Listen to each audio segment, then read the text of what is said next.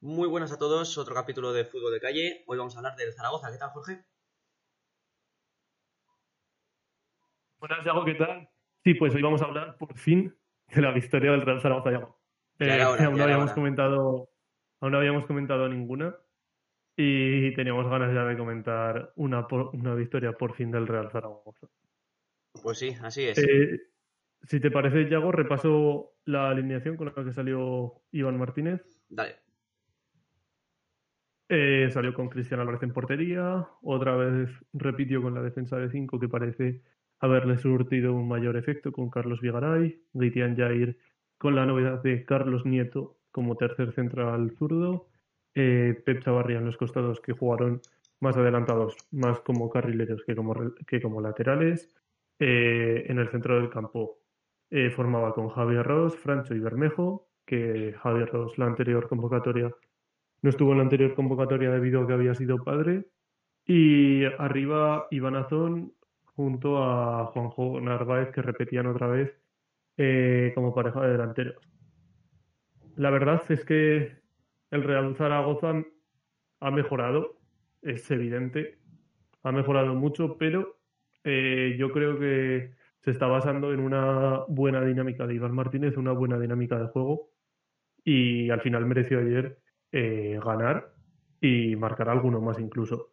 Eh, ¿Qué te pareció, Yago, el, el partido del conjunto de, Iván Martínez? Bueno, yo he de decir que solo pude ver la segunda parte, que me han dicho que fue la buena, entre comillas. Y, joder, vi a Zaragoza bien, macho. Vi también que Jair Amador sacó un, un balón que estaba prácticamente dentro de la portería, que ya le pueden invitar a una buena mariscada porque salvó al equipo, ¿eh? Y un golazo de Narváez, macho. Se está hablando de que de que Jair Amador eh, pudo salvar la historia del Real Zaragoza. Pues porque, porque ahora mismo porque ahora mismo el Zaragoza está a tiempo de revertir esta situación.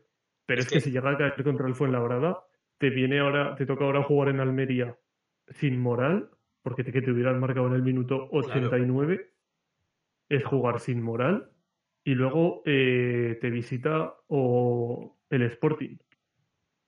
Claro, Jorge, es eh, que si ese gol llega a entrar, el Zaragoza se hunde, se hunde. Eh, sí, sí, el Zaragoza definitivamente se, se hunde. Eh, bueno, perdón, al Zaragoza le tocaría visitar el Molinón, con lo que te tocan dos partidos muy, muy complicados contra equipos que están arriba de la clasificación, fuera de casa. Luego ya le tocaría la gimnástica de Torre la Vega fuera también, como partido como de Copa del Rey y luego ya jugaría eh, contra el Lugo en casa. Bueno, pues si te parece, Yago, comento un poco cómo fue la primera parte. Sí, sí, sí. Al final el Real Zaragoza se basó en, el, en este esquema, eh, en el 5-3-2. Y bueno, el Zaragoza eh, se hizo fuerte a través de la posesión, sobre todo en la primera parte, aunque fue una primera parte bastante trabada. La verdad es que para mí él fue labrada tanto el de esta temporada como el de la temporada pasada, me parece un equipo totalmente antifútbol. Es un equipo que intenta parar todo el rato el juego con faltas y se hace, y se hace fuerte a base de jugadores eh, jugadores muy, muy polivalentes y también muy físicamente muy muy potentes como pueden ser Randy Enteca, Patecis o Kanté. Eh, también recalcar que al Fuenlabrada le faltaba el mejor para mí, que es Seku Gasama, que en punta de ataque es un auténtico bicho. Y bueno, el Real Zaragoza jugó la verdad que un partido muy serio. No es fácil, debido a la situación en la que está, jugar un tan buen partido, la verdad. Y bueno, eh, destacar sobre todo la, la lucha de, de Francho, que estuvo todo el partido arriba y abajo, arriba y abajo. Y de, y de Iván Azón. Para mí, Iván Azón, eh, si llega a marcar, que posteriormente hablaremos, los dos goles que tuvo en la segunda parte, si llega a marcar esas dos ocasiones, estaríamos hablando de uno de los delanteros revelación de la categoría. Es increíble como este chaval de 17 años, que nunca antes había jugado eh, fuera de unas categorías de su edad, digamos, porque siempre ha jugado pues juveniles, eh, nunca había, no, ha dado, no había dado aún el el salto a tercera división. Siempre había jugado contra gente de su misma edad Por lo tanto, gente que no tiene una perrería eh, de un mayor nivel, como puede tener un jugador de segunda división. Eh, gente que nunca había jugado contra gente más mayor que él. Entonces, eh, para mí, la lucha que tuvo ayer en el partido, ganando prácticamente todos los duelos aéreos, bajándola, de, bajándola de cara, con el balón no es nada malo, conduce muy bien, genera muy buenos espacios. Al final, a mí, Iván Azón, lo siento por Bukicho Toro Fernández, pero es que el delantero titular del Real Zaragoza para mí está en casa. Yo es que, Jorge. Y también hay. Perdón, sí, sí, que, te, que, te, que, te, corte, pero es que yo flipé ayer con Iván Azón. Es que las luchaba todas. Estaba constantemente peleando con. Cada duelo aéreo saltaba, se caía al suelo, se levantaba, se dolía. O sea, me pareció una lucha constante y. Iván Azón, yo creo que representa al final el, el zaragocismo. Sí. es que por, por, eso están jugando tanto eh, Francho y, y Azor, porque son jugadores que es que se están dejando la piel en el campo. Y aunque igual tácticamente no sean tan buenos como jugadores que llevan la vida en segunda, son jugadores que están jugando a un nivel increíble debido a su, a su gran esfuerzo y despliegue físico. Y al final a mí lo de, lo de Iván que fue sustituido en el minuto 92, que hasta el minuto 92 se pegó haciendo unas carreras increíbles, eh, luchando con los defensas de ellos, para mí era increíble ver a Iván Azón. Y, y, es algo que, que, destacar su enorme lucha durante 92 minutos, que es que en el minuto 90, y, 90 o 91 me parece que ya se tiró al suelo y dijo hasta aquí. es que no puedo más. Es que cuando, cuando, cuando este jugador llegaría ayer a su casa, es que se tumbaría en la cama y es que no podría ni menearse. De esas duchas, ¿no? Después de hacer tanto deporte que dices, uff, qué ducha Menudo. y cómo voy a dormir hoy.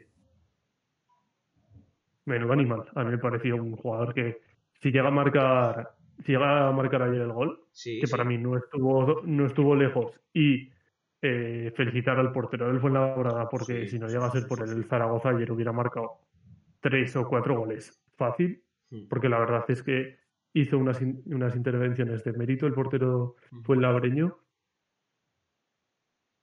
eh, y Banazón, eh, como siga en este ritmo, a este ritmo y, y, con, y con, esta, con esta perspectiva de futuro tan interesante, eh, puede estar, como ya hemos dicho con Francis y con Francho, puede estar en las, en las futuras convocatorias de Luis de la Fuente para los sub-21, porque ya te digo, es que es un delantero de 17 años. 17. Es que son 17 años, eh. Que es que no es un delantero eh, sub-21 que tenga 21, 22 y había estado en el filial y ahora del salto, no, no. Tiene 17 años, es menor de edad. Para mí me parece una auténtica barbaridad. Y un físico, tú lo ves y es que el, pectoral, yo me quedo flipando porque el pecho es que le llega a la barbilla, tú. Sí, sí, tiene físico de, de, leñador. Es ahí fuerte, robusto, es un, 2x2, la verdad es, que a mí es un jugador que, que me encantó. Pues y por su entrega, por su entrega eh, para mí fue el hombre del partido ayer. Sin ninguna duda. Y bueno, eh, la primera parte fue básicamente eso, fue el Zaragoza dominó. Y el Fuenlabrada tampoco llegó con, con mucho con mucho peligro, la verdad. Y la verdad es que el, el Fuenlabrada se basaba sobre todo en el juego de, de sus tres negros. Tenían a, a, Patecis, Cante y Enteca que, que, ocupaban todo el campo. Es que para mí esos jugadores son una barbaridad. Esos jugadores te funcionan en cualquier equipo. Sí. Yo. A ver, se me entiende la palabra que negro. No es ninguna. No. No sé. Yo digo negro igual que blanco. Me da igual. Pero es que sus tres negros es que para mí me parecen increíbles. Eh, Randy un delantero centro, que valdría cualquier equipo. Al final, Randy Enteca es un delantero centro con un despliegue físico increíble que en las acciones de, defensivas se pone de centrocampista defensivo. Y en el momento que recupera el balón, se pone de delantero centro a toda, a toda leche. Es un jugador increíble, igual que Patecis, igual que Kanté. Son jugadores muy, muy buenos, la verdad, que aunque igual tácticamente no sean unos jugadores eh, excepcionales, eh, solo por su despliegue físico, son jugadores que pueden llevar Yo ayer lo estaba hablando con mi hermano viendo el partido de Zaragoza. Son jugadores que podrían estar perfectamente en el en equipos de, de tabla baja de primera división, un Levante, un Osasuna, sacas en la segunda parte a un delantero centro que tenga la capacidad de las jugadas defensivas y ponerse de centrocampista defensivo y luego y luego sobre todo por arriba. Son unos bichos. Es que son unos jugadores muy muy interesantes a tenerlos en cuenta en en un, en un futuro. Em, también bueno eh, la segunda parte comentamos ya la segunda parte. Sí. Eh, bueno Randy que destacar que solo tiene 23 años lo estoy aquí consultando. 23 años, es que es una barbaridad. bueno, los demás, Cante y Patecis, tienen 26. Están buena edad para dar, para dar el salto. Eh, bueno, pues la segunda parte empezó con un dominio del Zaragoza mucho más, mucho más intenso. La verdad es que el Fuenlabrada tampoco fue el Fuenlabrada que habíamos visto años anteriores, que era un Fuenlabrada que se metía muy atrás. Era un Fuenlabrada que, que salía un poco más a recibir el balón. Pero bueno, es que el Zaragoza también, con la defensa de 5, asumió más riesgos. El Zaragoza de Pipo Baraja, sobre todo, era un defensa que tenía unas líneas atrás muy juntas que permitían no encajar casi goles, pero es que el problema es que tú no generabas. Iván Azona, ah, Azona, Iván Martínez, perdón, ha ido consiguiendo adelantar esas líneas hasta el punto de este partido que yo para mí ha sido el mejor que ha jugado, el mejor partido que he visto esta temporada en Zaragoza, eh, adelantando bastante más las líneas, asumiendo también mucho riesgo atrás, porque al final estabas defendiendo casi con cinco, ahí con tres, ya que los, los carrileros subían mucho, tanto Igaray como, como Pep Chavarría. Pero bueno, eh, al final el Zaragoza se plantaba en casi todas jugadas en tres cuartos bastante solo, recibía, recibía Iván Azón, se la descargaba a Bermejo. Y esa zona estaban eh, prácticamente 4 para 4 porque llegaban hacia la superioridad con, con Francho, eh, Francho Vigaray, Bermejo, eh, Narváez y Azón, llegaban a tres cuartos prácticamente contra los cuatro o cinco defensas del Fuenlabrada. Y se quedaban solos en, en prácticamente todas las jugadas. Y al final de ahí llegó el gol, eh, de una jugada bastante buena, de, de, un, de un giro bastante bueno de, de Bermejo, que se la gira, se la da a, a Pep Chavarría, Pep Chavarría tira, eh, rechaza al portero, para mí, el, el mejor del partido del Fuenlabrada. Sí, sí, sí, eh, tira a Bermejo la, para el portero y el rechace le cae a Juanjo Narváez de espaldas a la portería y se saca un taconazo un golazo, increíble. Un golazo. No, no, no sé cómo eleva así el balón. Es que sigo sin entender cómo eleva el balón haciendo como una vaselina. Porque no, no la tira ascendente, hace un tiro como una vaselina para sortear el portero que, está a punto de pararla, también te digo. De hecho, creo que la toca. No lo sé. Sí, sí, yo creo que, yo creo que la puede tocar y si no la toca está muy cerca. La verdad es que el portero de ellos ayer estuvo a un nivel increíble. Y luego eh, el Zaragoza no se echó atrás, como lo había hecho en otros partidos. La verdad es que la propuesta de Iván Martínez fue bastante buena y para mí fueron los mejores cambios que, que hizo desde que está aquí, ya que se atrevió eh, quitando a, a jugadores muy interesantes como Vitiano Ross para meter a Francis Igualas, jugadores que igual no son igual no son tan correosos, pero tácticamente son son mejores, eh, son más rápidos y son más, y son más ofensivos. Eh, y luego ya en el minuto 83 cambió a Bermejo y Narváez, que hicieron un auténtico partidazo también. Y entraron Ray y Zapater más que nada para meter músculo en el centro del campo y oxigenar un poco. Y bueno, eh, en los últimos minutos ya lo dijo Iván Martínez que quitó a Zon para perder tiempo con Portero Fernández. Además me hizo gracia porque lo dijo con total sinceridad, ¿no? Podría haber dicho, pues he quitado en los últimos minutos a, a Iván Azón por Toro Fernández pues para oxigenar un poco el partido, no sé qué, y no, no, el último cambio lo, lo hice en el minuto de descuento para perder tiempo. y bueno, eh, al final el, el, árbitro añadió Bueno, el Zaragoza estuvo muy bien, tuvo tres jugadas y Banazón para poder marcar. Eh, dos que se quedó casi mano a mano con el portero y, se hizo unas intervenciones de mérito. Y luego un centro lateral de Chavarría que no llegó por un, por un pelo al remate. Y luego, pues en el minuto 89, el Fuenlabrada votó una falta en la que en la que Cristian Álvarez comete un error flagrante yendo a por el balón sin prácticamente salga por uvas. No, no hace nada, ni lo para ni lo ataja. Y queda muerto en la frontal, queda muerto en el área. Y Jair Amador, con una intervención de mérito, lo saca en la mismísima línea.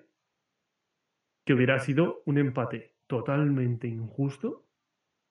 Y un empate que hubiera terminado, yo creo que, de desmoralizar al, al Zaragoza. Pues lo que estábamos hablando. Mm. Al final, después de haber sido tan superior, de haberte merecido ganar, de poder ya cambiar esta dinámica, eh, que te marquen un gol en el último minuto, es muy desmoralizante. y al final el Real, y al final el Real Zaragoza, al final, en vez de tres puntos, hubiera sumado uno. Después de hacerse un auténtico partidazo, haber podido marcar cuatro, al final hubieras empatado a uno. El. Fuenlabrada sin haber hecho nada en todo el partido. Pero bueno, eh, luego añadió cuatro minutos que se dejaron hasta el minuto 96. A mí eso me parece una auténtica barbaridad. Nunca, nunca, bueno, nunca. Muy pocas veces he visto yo que con cuatro minutos de añadido y sin haber ninguna lesión, sin haber nada, eh, que se añadan dos minutos más. a mí es que me parece increíble lo que se hizo y si llega a marcar el Fuenlabrada, me, me hubiera parecido eh, totalmente injusto porque en el, en el tiempo añadido no se perdió nada, se hicieron faltas, saques de banda y se hizo un cambio. Pero los cambios en los minutos de añadido prácticamente casi nunca se suelen sumar. Y luego, pues, puedes dejar un minuto, lo entiendo. Pues, ha habido un cambio, eh, ha podido haber faltas, tal. Lo puedo entender que, que puedas alargar un minuto más o dejar la última jugada. Pero añadir dos minutos más Ay, me parece bastante gordo. Hmm. Pero bueno, al final el Zaragoza, la verdad es que eh, quitando quitando la jugada de Jair Amador, no llegaron, no llegaron ellos con ningún peligro tampoco. Ponían unos centros que bastante precipitados al área. La verdad, llegaban casi sin gente y lo ponían por poner. Y el Zaragoza tampoco tuvo mucho problema en despejar esos balones. Y bueno, el Zaragoza al final acabó en campo rival. Eh, con la salida de Ray se demostró, fíjate, Ray no tocó el balón, pero demostró su velocidad, sobre todo yendo a presionar. Y bueno, puede parecer un jugador, por lo que se vio, corriendo al espacio, tirando desmarques, puede ser un jugador interesante, sobre todo para los últimos minutos. Y bueno, el Real Zaragoza suma así la primera victoria de Iván Martínez eh, sigue estando en descenso, pero la verdad es que adelanta Albacete y Sabadell.